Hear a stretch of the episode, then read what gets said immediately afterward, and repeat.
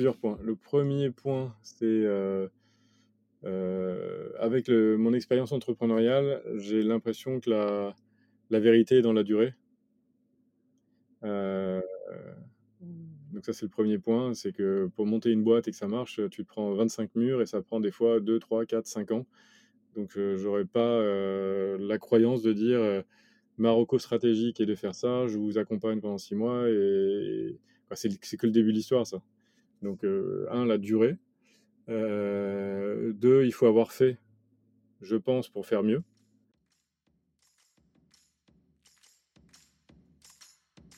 Bienvenue sur Comment t'as fait, le podcast de ceux qui veulent comprendre concrètement comment les autres ont fait. Je m'appelle Julien Hatton, je suis cofondateur de l'agence de communication BuzzNative et je vous propose de partir ensemble à la rencontre d'entrepreneurs et dirigeants passionnés et passionnants, pas toujours dans la lumière, mais qui font pourtant rayonner leur structure et leurs équipes.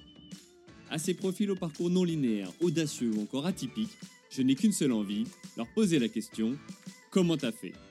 Si vous aussi auditeur, vous rêvez de découvrir les coulisses et le quotidien de nos invités, que vous soyez entrepreneur averti, débutant ou en devenir, abonnez-vous et embarquez avec moi chaque semaine pour des épisodes d'une heure qui vous feront gagner des années d'expérience.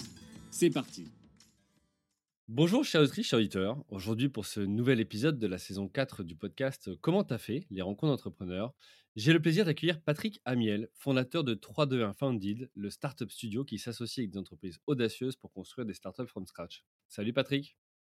Bonjour Julien, bonjour tout le monde. Alors Patrick, tu fais partie du paysage startup depuis maintenant plusieurs dizaines d'années. Tu as commencé ta carrière en tant que consultant avant d'évoluer dans le digital, côté annonceur, puis côté agence. Puis en 2006, tu t'es lancé dans l'entrepreneuriat en cofondant MyBestPro, le premier groupe digital de mise en relation de particuliers avec des professionnels. Dix ans après, tu as quitté cette aventure après la vente de cette entreprise à Vivendi. Entre-temps, tu es devenu board member de France Digital, qui a pour mission de transformer la France en territoire propice au développement des startups. Tu as commencé aussi à investir dans les startups et en 2019, tu crées cette fois en solo 321 Funded avec l'ambition d'apporter la meilleure exécution possible aux startups ambitieuses. Pour autant, des galères, t'en as connues, t'en as nombreuses à partager, que ce soit les tiennes ou celles des startups dans lesquelles tu investis ou que tu accompagnes. On annonce du coup un épisode super passionnant, intéressant, j'ai hâte de commencer et pour cela on évoquera dans l'ordre comment tu as fait pour passer du milieu des agences à entrepreneur du digital? Ensuite, on évoquera comment tu as fait pour émerger sur ce marché des startup studios. Et enfin, on verra dans un dernier chapitre c'est quoi la suite pour toi, ton entreprise et quel est le plan. OK pour toi? Avec plaisir. Bon, et ben top, on attaque. Euh, avant de te laisser la parole pour que tu te présentes, petit instant promo pour vous, chers auditeurs. Euh, pensez à vous inscrire à la newsletter sur le site commenttafait.fr pour recevoir les derniers épisodes et des conseils d'entrepreneurs. Pour ceux qui sont plus papier qu'audio, eh bien, je vous invite à vous procurer le livre Comment t'as fait, les rencontres d'entrepreneurs, cette synthèse des 80 premiers épisodes euh, que j'ai pu faire sur ce podcast, euh, couplé avec ma propre expérience entrepreneuriale. Patrick, c'est à toi. Bah, écoute, si la première question, comment basculer d'un d'un milieu un peu salarié à, à de l'entrepreneuriat Mmh. Écoute, je veux bien revenir là- là-dessus. Donc, j'ai commencé un peu dans le conseil et dans les agences. Et en tant que- qu'agence, à un moment, il y a des quatre entrepreneurs qui viennent nous voir pour dire, ils consultaient plusieurs agences et cherchaient une agence pour faire connaître le Wengophone, qui était un outil comme Skype. Mmh. Donc, plonge un peu dans le passé euh, pour ceux qui n'étaient pas nés, mais on est vers euh, 2005. Euh, à ce moment-là, euh, eux avaient créé un, un outil open source qui permettait de faire de la voix sur IP, le truc révolutionnaire à l'époque qui permettait de ouais. par Internet. C'est là où il se prend un petit coup de vieux. Et euh, euh, il nous pitch en tant qu'agence, je la fais très courte, on, on perd le pitch. Euh, voilà, euh, ils partent avec d'autres pour lancer leur campagne de com. Et, euh, et ça s'arrête là. Un an après, euh, un an après, je reçois un mail de trois lignes et je pense que je me souviens de chacun des mots de- du mail qui était d'un des, qui était de David Biton, qui était le, CEO du Wengophone, euh, et qui me dit, cher Patrick, euh, je ne vais pas y aller par quatre chemins. On s'apprête à lancer WDeal, c'est donc un pivot du Wengophone vers autre chose. D'accord. Et il y avait écrit dessous, euh, est-ce que ça t'intéresse de nous rejoindre? Je crois que j'ai reçu le mail vers 9h du matin. J'ai répondu à 9h20 en lui disant, cher David, je ne vais pas y aller par quatre chemins, voyons-nous à 17h. On s'est vu à 17:00. Heu, 19:00, je suis rentré et je vais expliquer après pourquoi. Je suis allé voir mon épouse, je lui ai dit: «Écoute, je m'apprête à faire un truc que je ne comprends pas trop.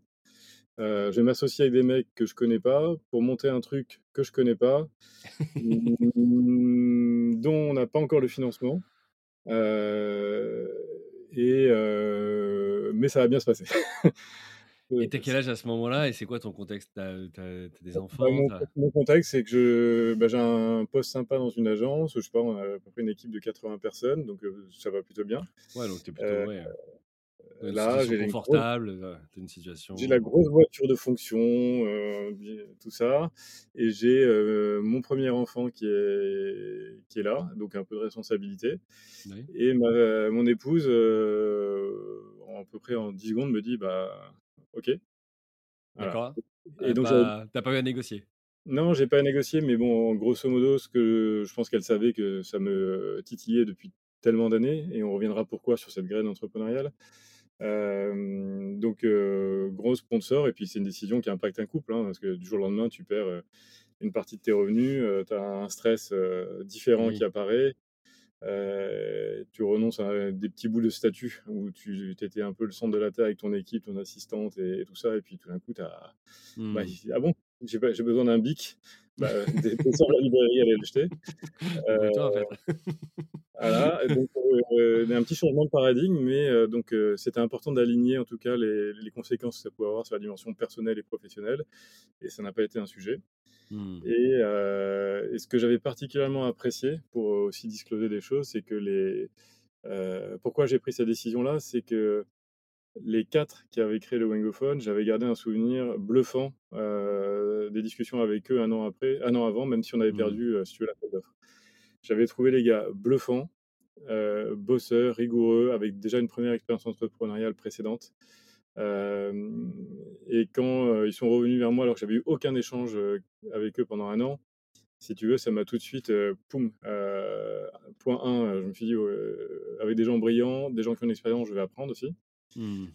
Heu et 2, hem, heu, le deal était très fair au début parce qu'il était question de quoi, eux étaient déjà lancés dans l'aventure et et pour faire très simple, sans sans aller dans l'épaisseur du trait, c'est-à-dire on va prendre le pourcentage, des parts réservées aux fondeurs qui était alors divisé par 4 et on va le diviser par 5 à quelque chose près et Mmh. je trouvais ça tellement clean, si tu veux, de dire que c'est pas, je comprenais pourquoi ils venaient me chercher parce qu'ils les 4 étaient ingénieurs il fallait un profil un peu plus market, donc la compléter l'équipe. Heu, les 4 venaient des télécoms aussi, donc d'avoir un profil différent. Les 4 avaient fait plus du B2B, on allait aller vers le B2C dans notre nouvelle aventure. D'accord. Donc je comprenais pourquoi ils ils cherchaient quelqu'un et la place qu'ils ont fait à ce moment-là, bah, j'ai trouvé ça tellement faire que pour être transparent, je crois que j'ai pas relu le pacte d'associés. D'accord. OK. Heu, parce que c'est le même pas qui s'appliquait à nous 5. Heu, donc il était hors de question que l'un, heu, lésine l'autre et j'ai eu assez vite confiance. Alors après, des des fois ça se retourne mal, hein, ce genre d'histoire, mais en l'occurrence, ça n'a jamais été le cas. Le le contrat de confiance a toujours été au rendez-vous. OK, bah, écoute, top, tu vois? Je connaissais pas cette histoire et bah, je trouve ça hyper audacieux et de dire, voilà, bah, je perds, bah, comme tu disais, un statut, des des avantages et cetera et de dire: «Bon, bah, je me lance dans l'aventure». Mais en fait, tu as vu passer un train et tu t'es dit: «Bah, en fait, soit je monte dedans, soit non, mais mais peut-être qu'il repassera pas» et c'est comme ça que tu réfléchis à l'époque ou pas du tout? Tu t'es juste dit: «Non, en fait, je suis séduit par, par les profils et et du coup, vu que j'ai confiance, j'y vais»? Il y a il y a 3 choses, je pense. Que 1, heu, le modèle d'agence me satisfaisait pas. D'accord. Heu, donc quand tu es en position, heu, dans une structure et que toi-même tu en es un peu critique et que tu pas en adhésion totale, c'est compliqué. Mmh. Donc pas hyper épanoui, heu, peut-être pas le meilleur non plus dans dans ce monde-là.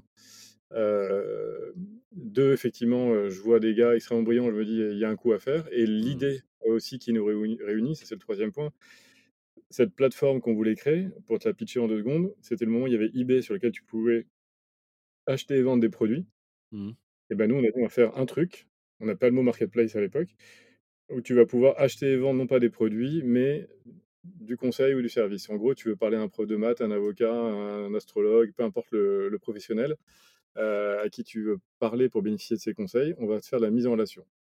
Et moi, cette idée, j'avais une croyance forte qu'un jour, on allait via internet, on allait, heu, permettre de démocratiser l'accès au savoir et que les Français allaient se tourner, sur internet pour trouver, des pros. Ça c'était donc cette idée qui nous a, heu, réunis aussi à ce moment-là. Ouais, et aujourd'hui, tu te dis, ouais, c'est évident quand on parle en 2023. C'est vrai qu'en 2005, enfin, moi, je me souviens, j'étais alors j'étais encore étudiant, c'était 4-5 ans avant de monter ma boîte, mais on commençait effectivement à à voir beaucoup de choses arriver sur internet. C'était le début et je partage ça parce qu'en fait, pour tous ceux qui, comme tu dis, sont nés plus récemment, ça peut paraître, un autre temps et pour autant, on a vécu ça il y a, il y a une petite vingtaine d'années, quoi. Alors quelques learnings, c'est nous, effectivement, qui s'applique à à toutes les époques. On a créé un truc nouveau qui n'existait pas et on a au début essayé de faire la pédagogie sur un marché qui était pas mature. Ouais. Énorme erreur, le le coût et le temps que ça prend, c'est colossal. Donc le fameux momentum, hein, d'être là au bon moment, au bon endroit, avec le bon produit. Mais je pense qu'on arrivait un peu en avance de phase et heureusement dans notre histoire, quoi, on a galéré, significativement pour lever des fonds parce qu'aucun fonds n'y croyait. On y est arrivé après, avec un fonds et un corporate. On a galéré une fois qu'on s'est mis en ligne parce que nous, on était convaincus que notre truc, heu, dès que ça allait être en ligne, ça allait on regardait le back office en disant: «Waouh! Accrochez-vous, c'est parti!» Mais comme beaucoup de On a gens, dû hein, t'inquiète pas. Pour Ouais, ce qu'une ouais, que le site est en appris, ligne, ça va marcher, quoi. Et après, il s'est passé peut-être 14 mois avant qu'on encaisse 1 € de chiffre d'affaires. C'est c'était un peu long, quoi. Ah oui, ouais, 14 mois, ouais, ouais. Ou à quelque chose près, c'était dans ces eaux-là et c'était pas du tout là où on l'imaginait. Donc heu, là encore, heu, nous, on était partis en se disant, hem, je reprends ce que tu disais, Julien, mais que les les Français, s'ils avaient besoin d'un avocat, ils iraient sur internet le chercher. Je sais même pas si c'est le réflexe, initial aujourd'hui. Tu as besoin as un problème juridique, tu vas aller demander à des amis, si tu as du réseau. Ils vont te conseiller quelqu'un, heu, ou tu vas aller chercher sur internet. Mais avant, sur internet, quand tu cherchais un avocat, il y avait que les pages jaunes avec des noms Mmh. et un numéro de téléphone. Oui. Donc nous, on a créé un système dans lequel on a rajouté des nouvelles dimensions. Il y avait un nom, il y avait des avis clients. Heu, ça paraît peut-être clair maintenant, mais quand on allait voir les 1ers avocats en disant: «Tu sais, tu vas te mettre sur notre site, tu vas te rendre disponible, cher avocat». Il fait: «Attends, tu es gentil, heu» «c'est les clients qui qui font Ouais, la qui queue et qui s'adapte. attendent que tu vas mettre, heu, tes tarifs en ligne». Ah, c'est contre, il y a des market practices, où c'est des marchés un peu plus un peu moins transparents et et qu'à la fin de la de la consultation avec, ton client, tu seras évalué, par le client. Et le gars nous dit: «Attends, tu es gentil, je suis avocat, j'ai pas besoin qu'on me mette une note» et on a tenu bon sur quelques principes fondateurs qui nous ont permis, bah, à force d'émerger, d'être un peu un lieu de confiance sur internet puisqu'il y avait de quoi faire un achat un peu plus éclairé qu'un achat à l'aveugle. Mmh. OK, bah, écoute, alors tu vas nous expliquer un peu plus en détail, heu heu, ça dans quelques minutes. Moi, ce que j'aimerais pour cette 1re partie, c'est, heu, là, on a vu, effectivement le Patrick qui passe entrepreneur, mais c'est comprendre le Patrick, d'avant, plus jeune. Toi, aujourd'hui, tu as voilà, as fait quoi comme études? Heu, tu viens d'où? Et qu'est-ce qui, à un moment donné, t'a heu, il y a effectivement, tu disais, tu peut-être plus en phase avec, l'expérience que que tu avais, mais de là à monter une boîte ou autre, tu vois, il y a y a un pas et on passe pas entrepreneur comme ça. Donc à un moment donné, ça a peut-être mûri en toi. Voilà, d'où ça vient tout ça? Alors, si tu pouvais m'aider, y voir clair et les auditeurs, parce que j'ai un point que j'arrive pas à craquer dans cette séance, cette séance de de de psy, mais regarde, je vais donner les ingrédients. Heu, mon père a fait 100 % de sa carrière chez, heu, le même employeur, du 1er jour, heu, de son stage à sa retraite. Heu, voilà, à gra à gravir des des échelons, mais donc plutôt fidèle, alors que moi, je zappais un petit peu. Il a été salarié. Heu et dans tout mon environnement autour de moi, c'est le cas. J'ai personne qui m'a, heu, de proche dans un milieu entrepreneurial et heu, donc ça, je sais pas d'où ça sort. Il y a des choses que j'explique pas et je vais donner 2 autres exemples. Donc moi, j'ai grandi, à Paris, autour de Paris.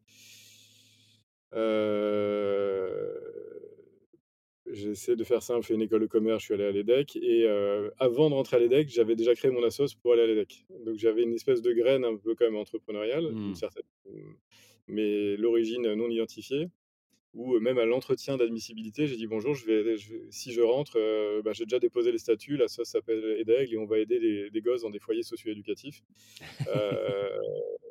Et et pourquoi EDEG? Parce que EDEC est l'aigle, le symbole de la ville de Nice, là où j'étais, ta ta ta. Donc Mmh. j'avais le pitch, Heu, j'ai pas attendu qu'on donne l'autorisation, je l'ai créé et heu, il y avait une quarantaine de volontaires qui, chaque année, aidaient des gosses dans des foyers, heu, socio-éducatifs. Super. Heu et suite à ça, tu des d'autres petits détails, je suis, je suis allé au BDE après, j'étais président du BDE et on essayait toujours de faire des des trucs, faire venir Sarkozy dans l'école une semaine avant, la campagne présidentielle quand il soutenait Balladur ou des quoi, tout ce qui était, un peu tordu, inadmissible, impossible, off-road Toi, ça te ça te ça c'était te c'était là on s'amusait. Ouais. Ouais. Donc voilà un peu l'ADN, là et puis après je suis parti vivre un peu au Mexique et au Chili. Donc par partir encore dans des contrées, différentes et revenir avec un amour pour la France, exponentiel. Je sais pas si tout le monde se rend compte combien notre ville et notre pays sont beaux avec une démocratie, des bâtiments de dingue et alors il y a plein de trucs qui vont pas, mais on peut toujours, c'est pas mal d'apprécier aussi ce qu'on a. Au Mexique, tu appelles la police quand tu te fais cambrioler, c'est pas la meilleure chose à faire, quoi. Ça peut être pire. Voilà, donc on a quand même plein de choses magnifiques ici et je l'ai encore plus savouré après ces expériences.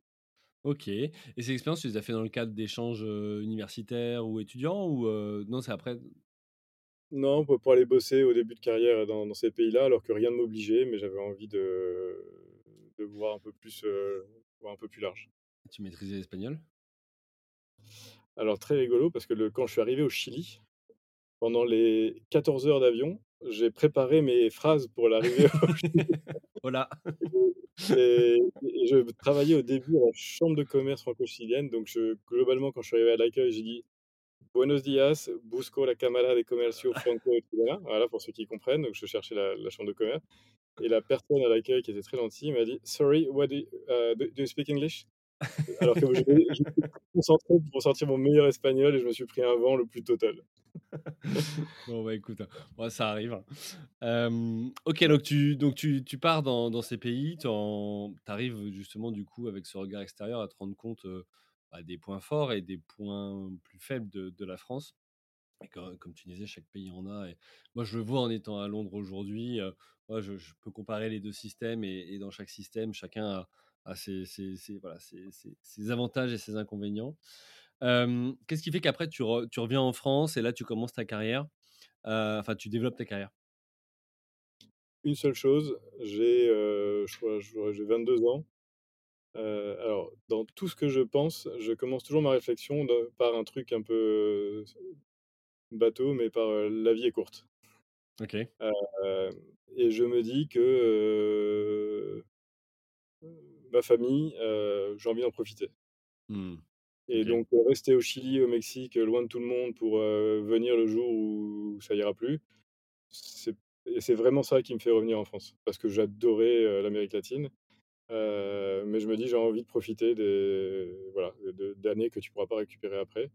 Et c'est uniquement ça qui me fait rentrer. OK et donc là, tu choisis, quoi comme, secteur d'activité? Alors je reviens et je me dis que le le truc qui me branche, c'est le conseil parce que j'ai envie de toucher à tout et OK, je donc rejoins, général plutôt?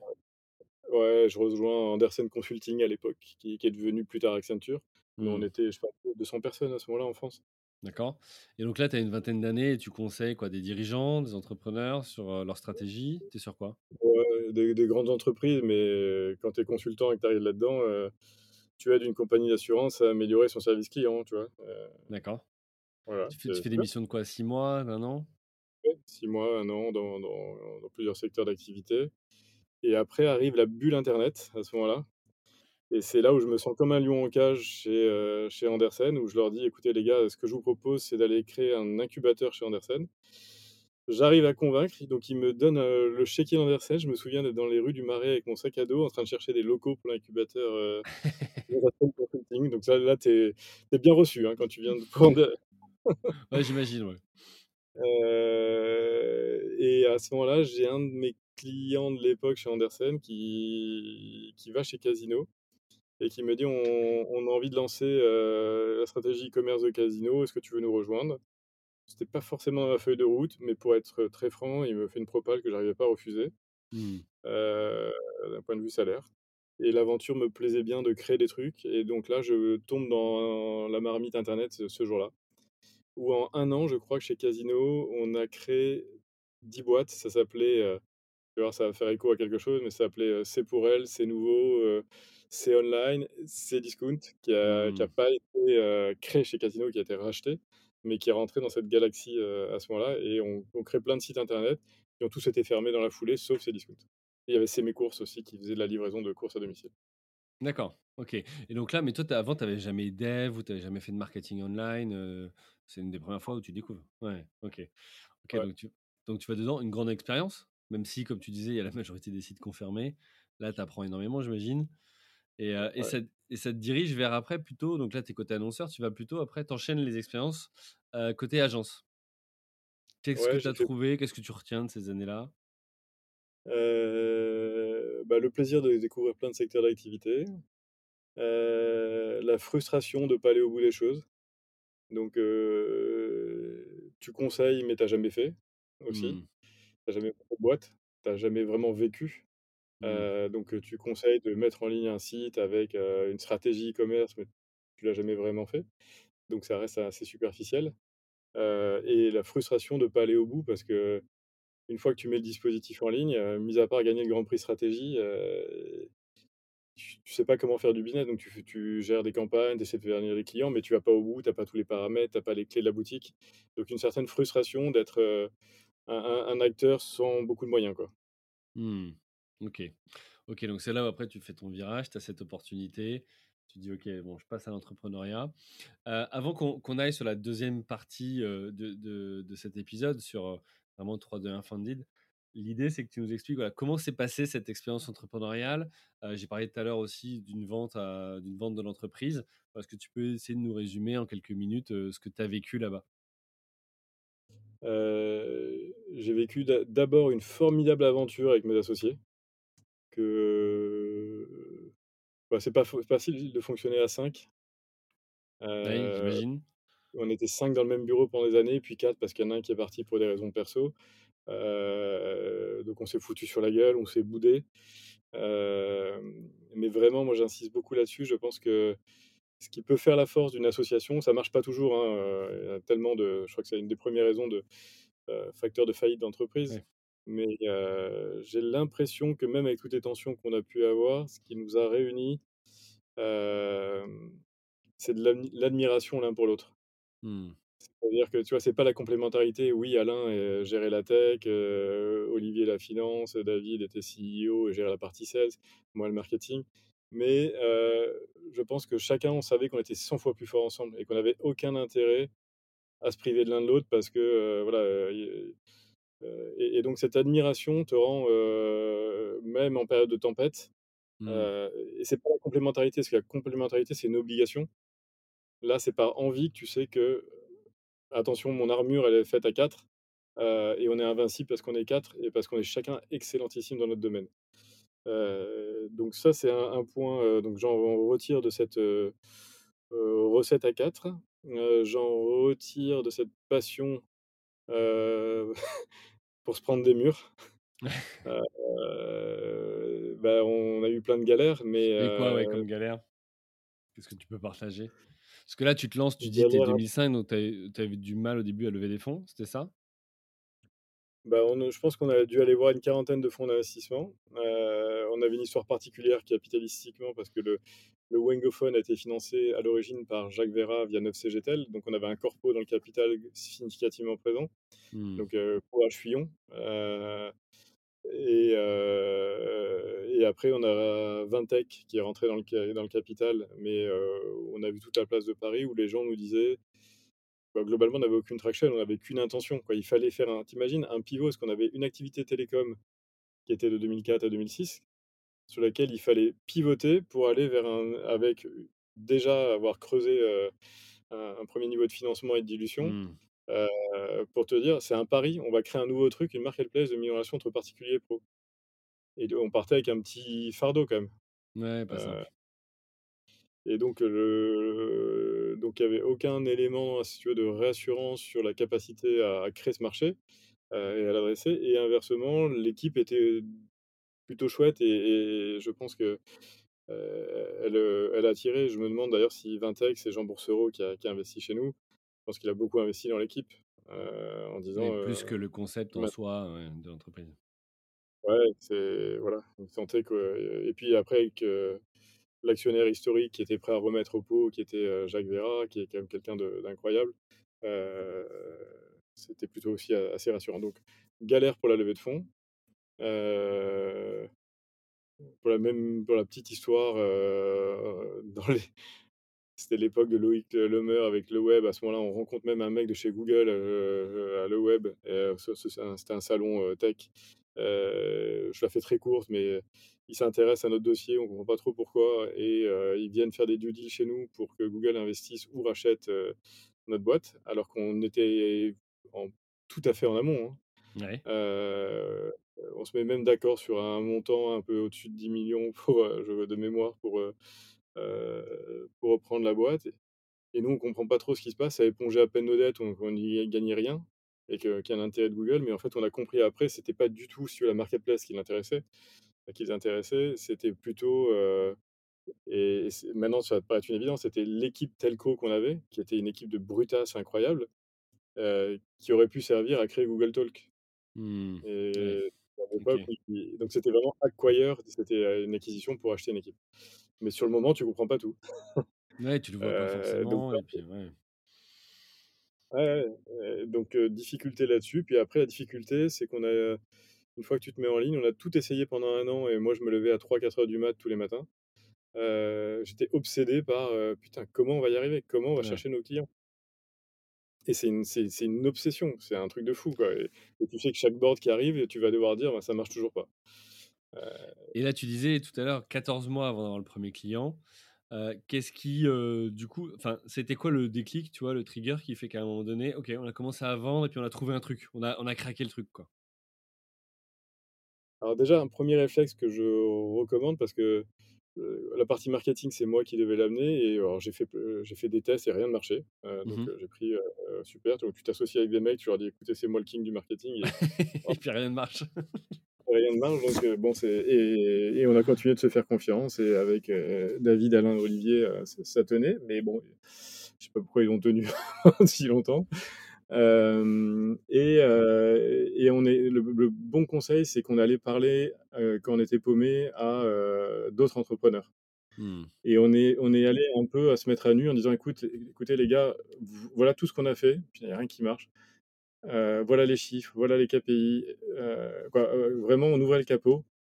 parce qu'on a des bonnes relations et des gens de confiance, et on s'est dit on, on peut en discuter une heure, deux heures je peux te citer deux exemples. On avait vu euh, Olivier Mathieu et Pierre Cosque-Morizet, qui étaient les fondateurs de Price Minister. donc deux pointures. Euh, et, euh, voilà, on a eu cette discussion. Eux avaient créé une marketplace aussi, mais de, plutôt autour des produits, un cousin d'eBay. Et donc, pour la faire très courte dans la discussion, il voit après tout ce qu'on fait. il me dit, mais pardon pour le bruit. c'est bon. Alors, c'est bon, vas-y. C'est Ok. Quand tu reçois un SMS en général de tes enfants, c'est parce que si je le lis, c'est papa, est-ce que tu peux mettre de l'argent s'il te plaît sur le compte? Je comprends ça, t'inquiète pas. Voilà. et, et, en fait, ils me disent Mais écoute, nous, sur Price Minister, il y a un truc qui marche, c'est l'affiliation. Mmh. Du coup, on teste l'affiliation, du coup, on voit que ça marche. Donc, il faut aller discuter, il ne faut pas garder son petit secret, il ne faut pas rester seul face au problème, aller chercher des gens qui ont un peu de, bouteilles et d'expérience, ça peut aider à mieux réfléchir, ça peut aider à trouver la. comment tu fais avec ces profils-là? Comment tu fais bah, avec ces profils? Est-ce que tu as fait une sorte de board, tu vois, où tu consultes régulièrement bah, ces entrepreneurs, où tu leur livres toutes les infos, mais comment tu fais quand tu es au début, quand tu n'as pas forcément des moyens, pour aller toucher ces personnes-là qui sont déjà hyper sollicitées, tu vois, qui ont peut-être d'autres choses à faire? Et est-ce qu'il y avait un d'entre vous qui avait du réseau et en gros, vous avez été rentré comme ça en relation avec eux? Ou est-ce que vous êtes allé au culot et, ça vous a ouvert une porte? Alors, les deux. On mmh. avait un petit peu de réseau. Alors, moi, il y a un autre truc que je vais pas raconter, c'est qu'au tout début des blogs, j'avais un blog et, dans le marketing et ça m'a aidé à me faire connaître et à me faire un peu d'audience. Donc, investissez dans vos réseaux, dans votre audience, parce que ça, c'est une moi, ce que j'appelle, c'est une arme de construction massive. C'est pas de destruction, mmh. mais de construction massive, ces réseaux. ça s'entretient, heu, comme une petite plante, pendant 15 ans. Mais le quand en as besoin et que tu sollicites le réseau parce que toi, tu as beaucoup donné, pour alimenter, alimenter, tu reçois toujours. Mmh. ça, c'est un peu un cheval de Troie et j'invite, moi, tous les jeunes, heu heu, à se construire ça. Tu en vois pas du tout les bienfaits, heu, à court terme et Oui, tu dis: «Ça sert à rien». Mais une fois que tu as ça, tu peux avoir une arme que d'autres n'ont pas. Mmh. Donc on a utilisé 1 le réseau et 2 heu, l'audace. Donc réseau, c'était, Olivier, Mathieu et Pierre, je sais plus, je les avais rencontrés et ils m'ont ouvert les portes. On est allé voir Marc Simoncini en lui demandant un peu de l'aide aussi à un moment donné, heu et même dans l'histoire de 3, 2, 1, je te raconterai un petit truc après, on reviendra là-dessus, sur le réseau. OK. Bon, écoute, ça marche. Hem, qu'est-ce qui fait pour aller sur la 2e partie et donc sur sur 3, 2, 1 justement, heu, qu'est-ce qui fait qu'après tu arrêtes cette expérience-là et tu passes à autre chose et que, bah, tu tu décides de monter, ton start-up studio? Alors, heu, 2 choses. Quoi? 3 choses. Allez, on va être cash. 1, heu, au bout de faire 11 ans la même chose j'avais envie de voir autre chose et je reviens, Mmh. la vie est courte. Ouais. je me suis dit: «Bon, j'ai envie de voir autre chose». Heu, 2, les dernières années je pense qu'on est plus aussi bien alignés avec mes associés sur, l'admiration, l'envie d'aller dans la même direction, de faire les mêmes choses, de faire le truc ensemble. Donc il y a des je les adore toujours et ils le ils le savent et on s'entend bien et on garde contact, mais il y a des points de de friction qui, qui existent Non, mais c'était la fin de et votre alignement sur la partie entrepreneuriale et sur ce projet, tout simplement. Ça ça Ouais, pas, ouais, vous pouvez garder une bonne relation et Oui, exactement. Mais là, les planètes sont plus aussi bien alignées, donc Mmh. voilà, 2e Et point. toi, tu pars tout seul ou Heu heu, vous êtes plusieurs à partir? Alors, je pars le tout seul. Après, heu, David part, heu, 1 an et demi après, je crois, un truc comme ça, D'accord. 2 ans. Heu et il y en a 2 qui restent. D'accord. voilà. Mais voilà et puis après, je me dis: «Voilà, la vie est courte, j'ai envie de faire autre chose». Le truc à 4 rend des fois un peu je sais pas comme ça que je l'aurais fait, eux l'auraient pas fait comme ça. Donc je me dis: «Je vais faire mon truc». Mmh. OK C'est mon et mon petit moment de vérité. OK, donc là, tu pars. Heu, au passage, tu gagnes un peu d'argent ou c'était pas significatif? Je gagne un peu d'argent, hein, pas assez pour, heu, regarder les murs pendant, jusqu'à la fin, mais Mmh suffisamment pour être hyper heureux, hyper conscient que je franchis une marche, Mmh. et et de savourer ça et de savoir que c'est déjà dingue de d'en être là et et et d'apprécier, quoi. OK. Du coup, comment quand tu pars, tu avais déjà l'idée ou tu tu dis: «Bon, maintenant, je suis parti, heu, j'ai l'esprit libre et donc je trouve ma prochaine idée»? Alors, heu, j'ai aucune idée. Alors je vais encore être, heu, très cash. Mmh. Mmh, quand je pars, je pars en avril 2017. Imagine que pendant 11 ans, tu rejoins tes mêmes associés, dans le même bureau, faire la même chose, heu et le il arrive un jour où tu te réveilles le lendemain matin, tu déposes ta fille à l'école comme tous les matins et là tu mets la voiture, tu mets 1re, point mort. 1re, point mort, tu fais: «Merde, je vais où?» Heu, j'avais voilà, plus rien de plus rien de concret, heu et toutes tes habitudes et ton chemin, heu, tout voilà. Ouais. Je me suis retrouvé au Monoprix le matin, heu, parce que je me suis dit: «Je vais me rendre utile, je vais faire les courses pour la famille» et c'est là où j'ai compris que je pourrais pas tenir très longtemps. C'était pas ton truc, pas ton fort, en tout cas? Ouais, heu, à à faire ça, hem et très rapidement, donc je vais ce que j'ai fait pendant cette 1re année, c'est que j'ai rencontré 317 entrepreneurs. Heu, j'arrêtais pas. Je disais alors étant connecté, maintenant on y revient, sur les réseaux sociaux, je disais: «Qui veut un coup de main?» sur Twitter et sur LinkedIn et j'ai vu 317 entrepreneurs en 1 an, où j'allais les voir: «Est-ce que je peux t'aider pendant 1 heure?» on prend un un petit café et puis on voilà, c'était toi qui disais: «Je vais je peux t'aider», heu, OK. C'était dans ce Ouais et il y avait de la demande, heu, donc j'essaie de rendre ce qu'on m'avait un peu apporté aussi et Mmh en fait, ce que je me suis rendu compte, c'est que j'ai donné un peu de temps, mais j'ai aussi énormément reçu. Heu, c'est que ça m'a permis de me faire une mise à jour, si tu veux, sur, heu, ce qui se passe sur le marché parce que ça faisait 11 ans que je faisais la même chose, avec les mêmes associés, dans les mêmes secteurs. J'avais un exemple concret, au début, on parlait de growth marketing, pour moi, c'était une c'était une grosse connerie, quoi. Le Mmh. growth marketing, pour moi, c'était juste un directeur marketing qui était pas mauvais.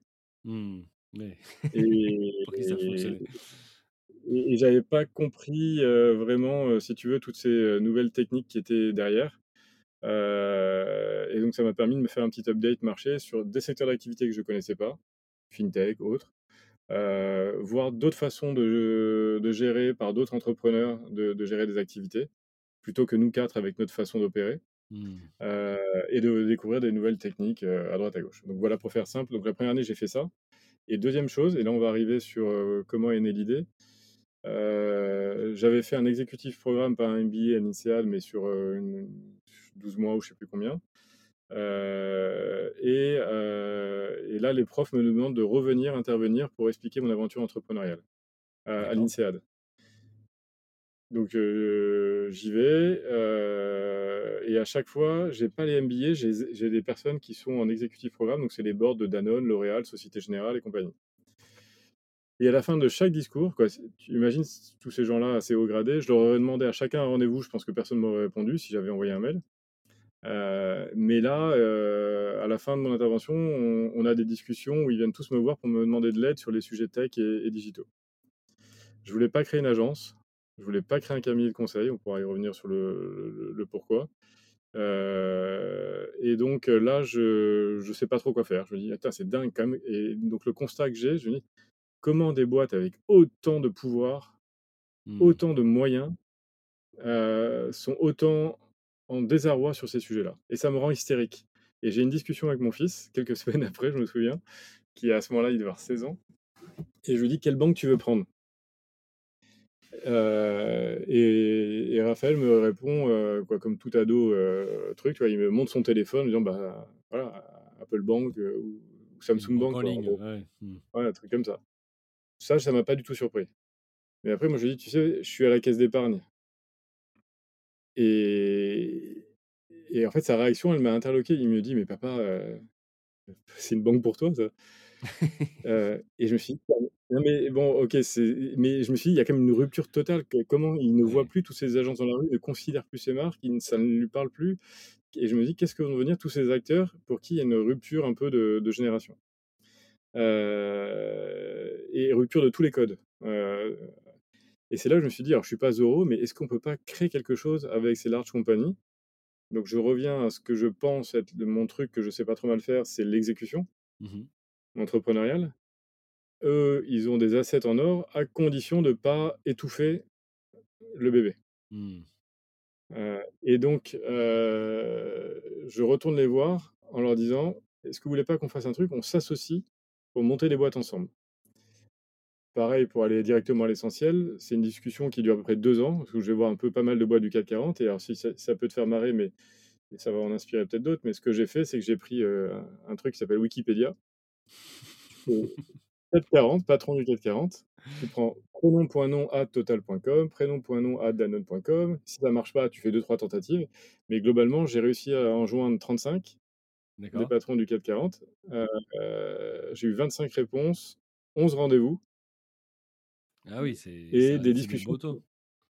Ouais, c'est des Ouais et le mail faisait et tu leur 3 fais quoi? Alors qu'est-ce que tu fais comme mail à ce moment-là pour, heu, les toucher? Parce que ces gens-là, ils ont pas le temps. Donc si tu veux, tu leur fais pas d'un mail, enfin thèse, antithèse, Ouais. synthèse et tout le bazar. Bah, comme la vie est courte j'ai pas envie de me prendre la tête, je leur dis: «Bonjour, est-ce que j'ai un background d'entrepreneur, est-ce que ça vous intéresse qu'on monte des boîtes ensemble?» voilà. Juste ça? Ouais, voilà, il y avait peut-être 2- 2 lignes en plus, heu, derrière, mais pas plus. OK. OK et donc avec ça, donc tu as 11 rendez-vous, c'est ça? Ouais et et là, après, je me suis perdu un peu dans la matrice, à rencontrer tout le monde dans ces boîtes-là, comme on était dans un modèle qui sort tellement, si tu veux, des Mmh. parce qu'une boîte du CAC 40, soit elle investit, Ouais. soit elle rachète. Donc c'est M&A, heu, CVC, heu, Corporate Venture, heu, Capital. Soit elle crée en interne seul ou pas seul, mais voilà. Mais là, de dire qu'on va s'associer capitalistiquement parlant pour monter une boîte ensemble, mmh. le modèle euh, sort de toutes les, standards. Alors c'est là où ça devient compliqué. Euh, et donc on, a eu du mal jusqu'au jour où une première boîte, puis une deuxième, puis une troisième nous ont fait confiance et commencé à craquer le modèle de ce qu'on fait mmh. aujourd'hui. Donc notre métier, c'est quoi? C'est de créer des boîtes from scratch avec des larges compagnies qui peuvent être des ETI, des boîtes du 440 euh, où aujourd'hui, nous, on revendique, euh, si tu veux, d'avoir cet ADN entrepreneurial et ce réseau et ses compétences et ses talents. On est une quarantaine d'entrepreneurs. On a une méthodo, c'est le deuxième actif, qui permet d'opérer. Alors, pareil, pour être provoque, on va chercher la, force du mammouth sans son inertie. Mais cette méthode permet d'opérer, d'apprendre progressivement à travailler ensemble euh, et d'aligner nos intérêts et va jusqu'à la cap table, comment on s'associe pour qu'on soit tous alignés et que tout le monde soit confort et Mmh. que la cap table soit suffisamment propre pour faire rentrer des fonds d'investissement si besoin est, heu, avec un corpo qui n'est pas majo, qui n'est qui a pas des droits de vote, heu heu, trop importants. Et donc on a une équipe, une méthodo et aujourd'hui un début de portefeuille de boîte, qui permet de gagner un peu plus en légitimité dans dans notre approche.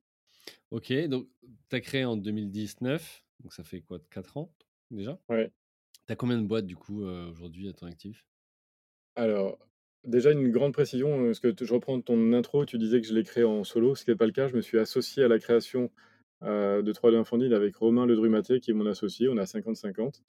Heu, Romain était un de mes collaborateurs que j'avais embauché avec mes associés chez Wengo, heu, de ma et quand j'ai voilà, on s'est retrouvés à un moment où tous les 2 on était, heu heu, à à la recherche de la prochaine aventure et on s'est réunis, heu, sur un seul mot pour créer, au début on savait pas trop quoi, mais sur le un mot qui est la bienveillance.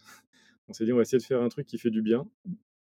Alors on va être égoïste un peu à nous, Mmh. on va être un peu moins égoïste aux collaborateurs qui nous rejoignent, heu et si tout va bien, quand on pourra, parce qu'il faut s'autofinancer, il faut trouver le la façon d'arriver, à la planète et à la société. Mmh. Heu et donc heu, ça c'est en fait, on s'est déjà réunis sur des valeurs Ouais, d'accord. et ensuite, sur ce constat que les larges compagnies avaient besoin de d'aide pour, mieux opérer, et on a essayé de, bah, de craquer ce modèle-là, ensemble. Bah, c'est un ce qui est intéressant vas-y. effectivement dedans, c'est c'est ça, c'est-à-dire que souvent on a vu sur le marché, des des des des grandes boîtes qui rachetaient des petites, mais en fait qui savaient pas les intégrer et qui plutôt que les laisser autonomes, essayaient de les intégrer, un peu au chausse-pied et au final, bah, ça donnait rien. Certaines qui ont racheté, comme tu disais un peu un peu l'exemple de de Google tout à l'heure, mais aussi pour, arrêter certaines des petites boîtes qui pouvaient être concurrentes ou autres. Enfin voilà, on a vu plein de choses sur le marché se faire. Là, toi, tu dis: «Bah, écoutez, je vous» un peu, hein, comme de l'intrapreneuriat, je vous offre cette possibilité de d'aller finalement créer une boîte, d'y participer, de faire de la veille autour de ça, de voir comment ça marche et puis, bah, peut-être qu'il y a des briques où il y a des choses intéressantes à un moment donné pour vous. Ou alors peut-être que c'est une boîte qui peut vivre par elle-même à terme et que vous pouvez revendre et auquel cas vous avez fait une opération. En tout cas, c'est ça les différentes options, j'imagine, pour ces boîtes que tu vas avoir une fois qu'elles décident de se lancer. Oui, e exactement et et nous, on est, on apporte une 2 choses, dans la méthodo, on pourra y revenir, mais on essaie de dérisquer le sujet qu'on va travailler, voir Mmh si vraiment il il y a motif à, à lancer quelque chose et on essaie de dérisquer l'exécution aussi pour exécuter, comme le feraient les meilleurs scale-up de de France, quoi. Alors ça veut dire quoi? Tu peux nous donner un exemple? Ça veut dire quoi dérisquer? Ouais. Heu, dé au globalement, je vais essayer parce qu'il y a des sujets dont je peux pas encore parler, mais on a discuté avec une banque qui voulait partir dans dans une une nouvelle activité, Mmh qui avait travaillé avec un cabinet de conseil, je crois et en interne pour an analyser ça et ils s'étaient fait plutôt la conviction qu'il fallait y aller. Heu, qu'il y avait une opportunité de marché. Donc nous, on a on a dit: «OK, on veut bien regarder, mais on avant de se lancer, on a besoin de 2 mois, nous, pour se faire une opinion que, heu, effectivement, que l'opportunité se confirme». Pendant ces 2 mois-là, on va analyser plus de 400 boîtes dans le secteur, dans les 4 coins du monde et on va aller parler à une centaine de personnes qui sont des clients, des fournisseurs, heu, des partenaires, heu, des entrepreneurs, des fonds, pour torturer le sujet, mais à la fin, je pense qu'au bout de 2 mois, on le connaît mieux que que tout le monde. Mmh. Heu et on va essayer de chercher ce que personne ne voit, c'est des signaux faibles qui vont non pas donc tu vois, l'étude, elle va porter à 20% dire: «Il y a une opportunité de marché, oui, le marché, il fait 3 000 000 on peut prendre 2% ça, basta, ça vaut rien». Mmh. Voilà, ça, il faut le faire pour estimer la profondeur. Mais les 70 ou 80% restants, c'est le go to market. Est-ce qu'on est capable d'adresser et est-ce qu'on a une stratégie pour commercialiser ou non l'idée? Heu, l'idée, c'est un bout de la valeur, mais la capacité de l'exécuter, ça a plus de valeur. Mmh. Et donc, heu, un exemple concret, c'est que cette boîte-là qui qui qui aurait dû être lancée dans dans dans ce domaine d'activité dont je peux je peux pas parler, nous, on arrivé à la conclusion au bout des 2 mois qu'il y avait trop de red flags, heu, Qu'il que le business model aller. était pas viable parce que la stratégie de commercialisation, le marché qu'on devait adresser était pris à, heu, à 40% par un acteur qui avait déjà comme objectif de mettre une fonction gratuite de cette même fonctionnalité à ses clients. Mmh. Donc tu te prives de 40 de part de marché, il te reste 60% et les 60% restants, on allait parler à des clients potentiels et la propension à payer après 100 interviews était de 0 Ouais, heu, ouais. pour ce type de service. Donc là, à part te dire qu'on peut mettre 10 millions pour lancer et mettre des sales et qu'ils vont se prendre des murs de partout, heu, on avait la conviction qu'il était plus intelligent de ne pas y aller. Ça, c'est un exemple. Heu, maintenant pour être plus explicite, heu, sur des exemples concrets, on a créé avec la la Noroto et et Midas qui ont un un véhicule qui s'appelle VID d'investissement. On a créé Tchango qui est une marketplace dans la mobilité électrique, en partant du principe que les Français allaient chercher à s'équiper de trottinettes, vélos et compagnie, mais savent pas comment choisir. Il y a pas aujourd'hui un guichet de confiance pour ça. Mmh. Heu et qu'on a on a créé Tchango qui aide les Français à basculer vers la micromobilité électrique, conseil, achat, heu, de de device. On a créé avec le PMU qui s'est dit, heu heu, il se passe des trucs dans le web 3, Mmh, ouais. Faut qu'on aille important, voir. assez allergique à ce voilà et non, pas pas qu'on aille voir, c'était même plus ils ont plus affiné la stratégie et la réflexion en amont. C'était pas, de la R&D, c'est de se dire: «Si un jour quelqu'un préempte les communautés, de de passionnés de paris hippiques su dans cette communauté de web 3» et qu'un jour, je ne sais pas pourquoi, les la régulation évolue et qu'il est possible de la monétiser, bah, celui qui aura la communauté détiendra le marché. Est-ce Mmh. qu'on laisse ça à un acteur A, B, C ou D qui va préempter ça, puis le monétiser? Ça aurait été une erreur stratégique, donc on a préempté en créant Stables, qui est aujourd'hui la première euh, communauté de fantasy game dans le milieu hippique, pour lequel, quand on a fait le lancement, on a fait un sold out en, en 48 heures. Euh, super succès euh, au niveau du lancement et, et, et qui continue là, là aujourd'hui. Donc, c'est un deuxième exemple. On a lancé avec un cabinet d'avocats une legal tech qui s'appelle Angelo avec Auguste Debouzy.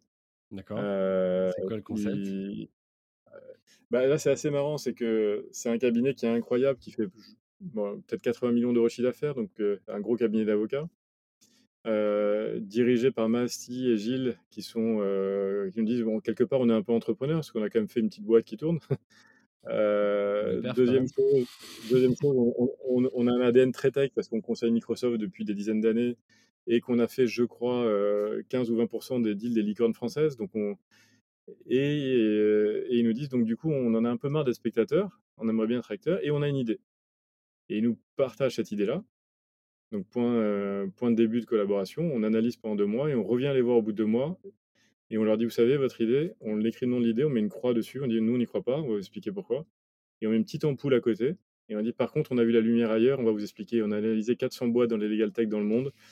Il y a un segment de marché qui est sous-représenté en France et en Europe, qui est celui des, heu, contrats tech, des éditeurs de logiciels pour la création, gestion des contrats. Donc pourquoi il y en a un retard à l'allumage par rapport à toutes les autres zones géographiques? Est-ce que c'est juste un retard? Est est-ce que c'est un problème de financement? Est-ce que c'est un problème réglementaire? En l'occurrence, non et on pense qu'il y a un pain et un besoin sur le marché et qu'il manque un acteur capable de l'adresser et qu'il y a un ou 2 acteurs qui existent, mais qui ont pris, heu, 0,8 de part de marché, donc il est pas trop tard pour y aller. OK, bah, c'est super intéressant et comment ça se passe cette phase de 2 mois, en fait? C'est déjà des clients, c'est-à-dire ils payent la presta et vous, vous le faites et toi tu mets une équipe dessus? Ou toi c'est de l'avant-vente, tu dis: «OK, on regarde» et puis après on décide d'y aller ensemble? Alors Julien, tu vas devoir faire 10 pompes et je vais t'expliquer pourquoi. Vas-y. Heu, alors je je me suis amusé, mais j'ai interdit l'usage du mot client au sein de 3-2-1 parce que pour moi on n'a pas de client, parce que je veux pas reproduire le modèle d'agence, heu, ou Mmh, cabinet de conseil. Heu, dès le premier jour, on pense que c'est des associés potentiels. Quand on discute avec n'importe qui, heu, mais ça change vachement l'ADN.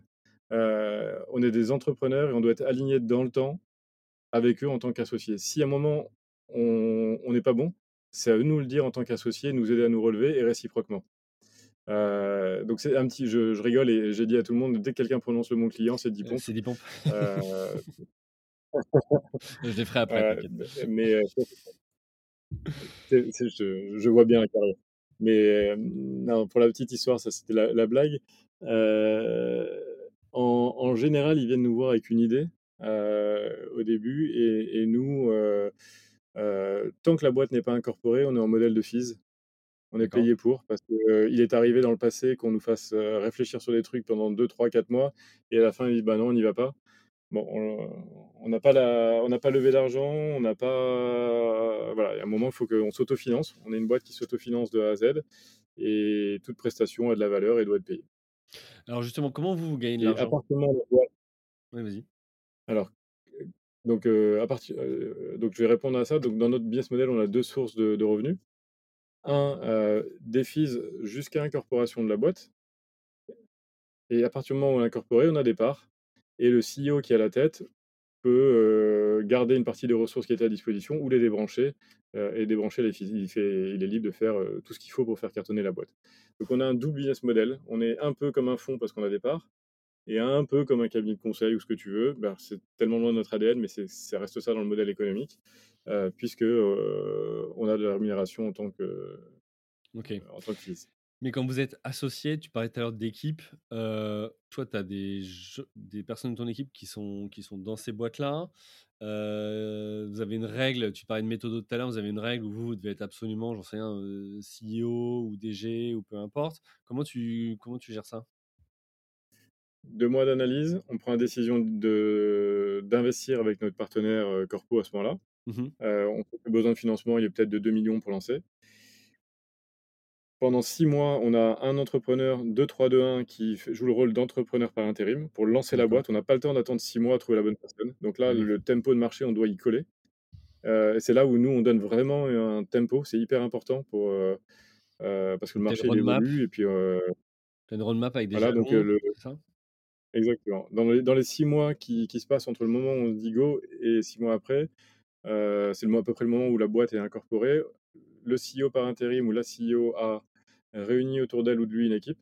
Mmh. 2 a mis en ligne une V1 assez rapidement au bout de quelques mois et va chercher les premiers clients le lendemain matin. Heu et parallèlement à ça, on a lancé notre équipe de talent acquisition où on va chercher, heu, les fondeurs qui vont rentrer au capital de la boîte, qui peuvent arriver au bout de 4-5-6-7 mois par là et le CEO par intérim dont je te parlais peut candidater pour entrer dans le process. Ce qui est clair, c'est que, heu, à la tête de la NewCo qu'on va créer, la nouvelle venture, c'est toujours un entrepreneur. Ça peut pas être, quelqu'un du corpo qui prend la direction. On veut que ça soit l'entrepreneur, mmh, à la tête de la boîte, qui a déjà créé une ou 2 boîtes et à ce moment-là, nous, 3-2-1, heu, ben, on se positionne, au bord de la boîte et on l'accompagne dans sa dans sa phase plutôt de de décollage. OK et après vous, vous faites un exit aussi qui vous permet de financer? Alors c'est peut-être un peu tôt, ça fait 4 ans, mais c'est Bah, ça sera le but jour. Mmh. Heu, aujourd'hui, voilà, sur les les 5 premières boîtes qu'on a lancées, il y en a une, on a pris la décision de la fermer là actuellement, donc ça fait partie de l'aventure aussi. On Mmh est c'est même plus nous que notre partenaire corpo qui avons décidé d'arrêter, parce qu'on pense que ça on n'a pas envie de gâcher de l'argent pour rien. Mmh Heu, heu, voilà, il y a pas tous les facteurs sont pas réunis.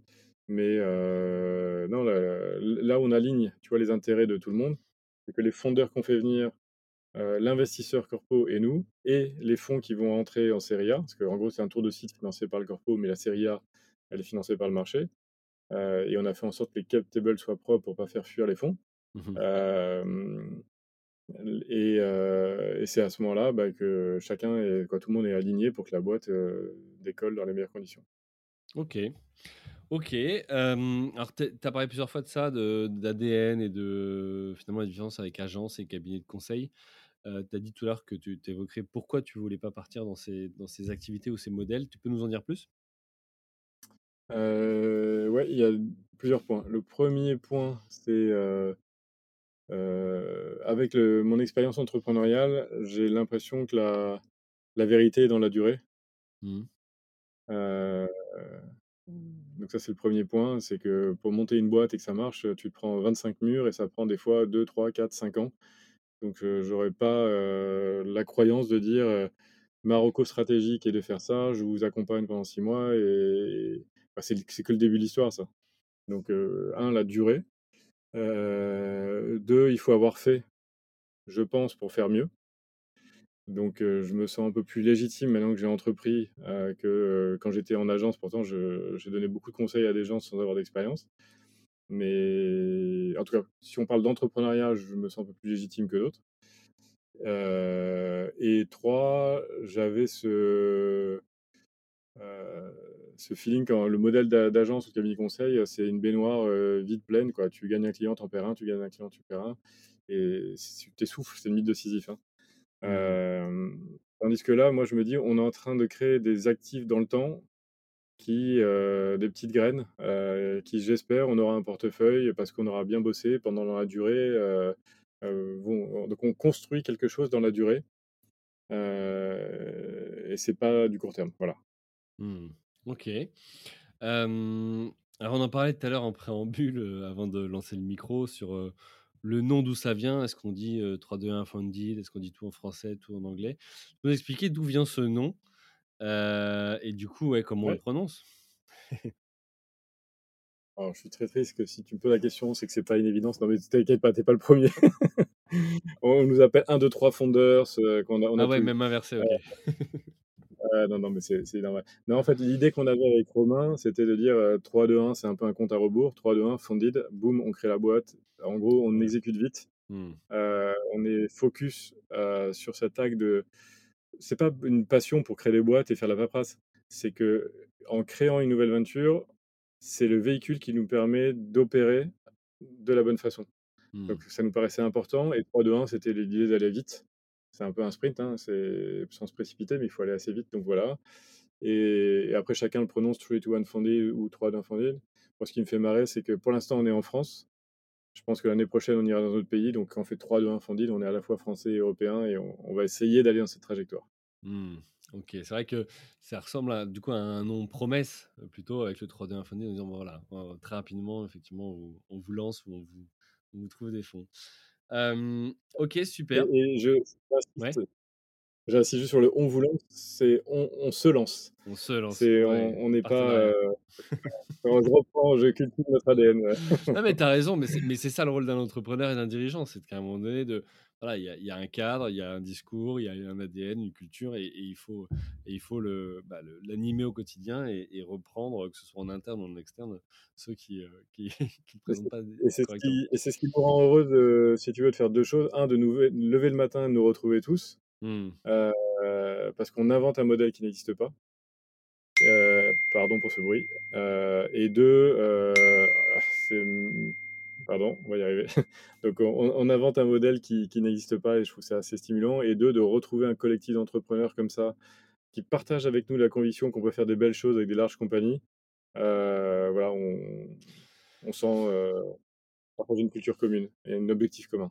Alors justement, tu parles d'entrepreneurs dans ton dans ton collectif. Heu, comment tu les trouves? Parce que généralement les entrepreneurs sont plutôt, heu, si tu veux, heu, indépendants, en tout cas aiment la liberté. Là, toi, aujourd'hui, ceux qui travaillent avec toi, comment tu les les trouves? Tu disais, c'est des gens qui avaient déjà eu 1 ou 2 entre expériences entrepreneuriales, qui maintenant sont peut-être ont un peu de temps et l'envie d'aller vers d'autres projets, c'est ça? Exactement. En fait, aujourd'hui, on a à peu près, heu, je crois 120, heu, profils, heu, D'accord. avec qui on entretient des relations, qui sont des serial entrepreneurs qui disent soit: «J'ai pas la bonne équipe pour repartir», soit: «J'ai pas le bon projet», Mmh. heu, soit 3e cas: «J'ai déjà monté un truc, j'ai un peu fait un truc qui n'a pas réussi à vraiment à scaler et j'aimerais me donner les chances» avec un la puissance d'une large compagnie et de 3-2-1, de faire un truc plus gros au prochain coup. OK, OK. Ouais, super intéressant et du coup, tu as, heu, tu as des critères de de de d'entrepreneurs? C'est-à-dire, il fallait qu'ils aient fait à minima tant de chiffres ou ou tel, tel nombre de personnes dans Non. l'équipe ou autre ou pas du tout? Juste l'expérience? Seulement tu as une expérience, tu sais ce que c'est l'entrepreneuriat, ça On t'intéresse? pas on a on aime bien avoir un entrepreneur qui a au moins runné une boîte, heu, 3-4 ans, peu Mmh. importe la la fin, Mmh. même des échecs, ça nous va franchement, mais qui a pu gérer, heu, des problématiques de management, heu, d'équipe, là et qui a pu gérer des actionnaires et une levée de fonds.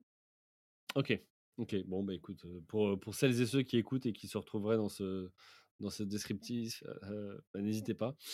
Il est temps d'aller sur la toute dernière partie, c'est quoi la suite? Alors, tu as parlé un peu d'étrangers, voilà, où est-ce que tu tu vois la boîte dans 5 ans, dans 10 ans? Voilà, comment tu vois les choses? Euh, alors, aujourd'hui, donc on a un focus sur la France pour l'instant. Je pense qu'on a comme actif effectivement cette équipe d'entrepreneurs, cette méthodo et ce premier niveau de notoriété en France. Mmh on sera hyper fort et j'envoie une bise à un camarade de- d'Exa et eFounders quand on aura. euh, euh, ils peuvent revendiquer. Quoi. Pourquoi eFounders c'est une boîte de dingue? Parce qu'ils ont des licornes. Mmh. Euh, ou des, ou pas, c'est pas une licorne en soi, mais même une boîte qui fait. tu vois, qui, est- qui a réussi à trouver son modèle économique, qui, est en, qui est en croissance, en rentable et compagnie. Je n'ai pas de passion pour les licornes, mais ou un, un cheval de course, même derrière, c'est c'est déjà en soi topissime. Donc, ils ont créé le produit fini d'une qualité de dingue qui permet d'être légitime. Donc, nous, il va nous falloir un peu de temps, on a besoin de temps pour ça, on est en chemin. euh, et on verra si on y arrive. Donc ça, c'est ce qu'on doit, notre focus là-dessus, c'est de créer des boîtes incroyables. Mmh. Euh, deuxième point, euh, J'aimerais qu'on soit meilleur que tout le monde, que tous les autres acteurs de la, de la place pour être le meilleur bras armé des larges compagnies pour créer des nouvelles boîtes. Voilà. Donc c'est un peu euh, arrogant, ambitieux, ce que tu veux, mais il faut avoir un objectif, sinon ça ne marche pas. Euh, les cabinets de conseil proposent une autre prestation de valeur qui n'est pas la même que nous. Je, beaucoup de respect et tout ça, mais je pense qu'on est meilleur s'il s'agit de lancer des nouvelles activités et de créer des boîtes que beaucoup de ces acteurs-là. Mmh. Et j'aimerais qu'on soit, euh, qu'on prenne une place prédominante sur le marché français, puis dans un ou deux pays européens l'année prochaine. Ok, bon, bah écoute, bah, c'est euh, plein d'ambition, c'est top euh, de, voir le, la roadmap que tu as imaginée. Il va être temps de conclure. Euh, Qu'est-ce que tu aurais comme conseil à donner à quelqu'un qui voudrait se lancer ou qui est entrepreneur? Ouais. Euh, je pense que le point clé, pas être seul, Ouais, aller chercher des gens incroyables dans son équipe ou en advisor de façon structurée. Quoi, nous, dans toutes les boîtes qu'on crée, on oblige que dans les boards, il y ait les fondateurs, une personne de 3-2-1, une personne du corpo et un entrepreneur externe d'accord. qu'on va aller chercher, qui va apporter un, un savoir-faire, une expérience dans le domaine qu'on qu'on doit craquer.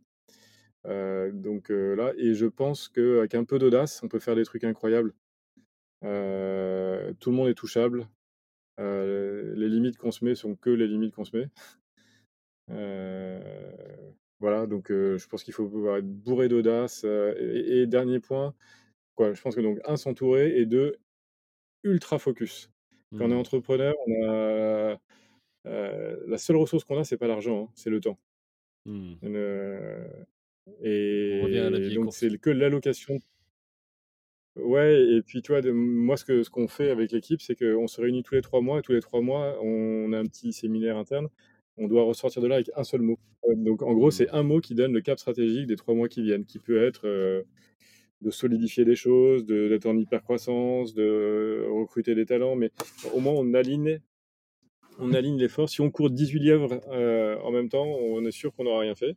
Mais euh, si on est très très focus, Hmm. donc il faut renoncer. C'est- super difficile de renoncer. hein. Euh, choisir. Et il y a un des moyens qui est, si certains veulent s'amuser, mais vraiment euh, très old school à l'ancienne, tu mets un post-it à côté de ton bureau, ton ordinateur, et et dessus il y a un mot. et tu te rappelles que tous les mois, c'est ce truc-là que tu dois faire.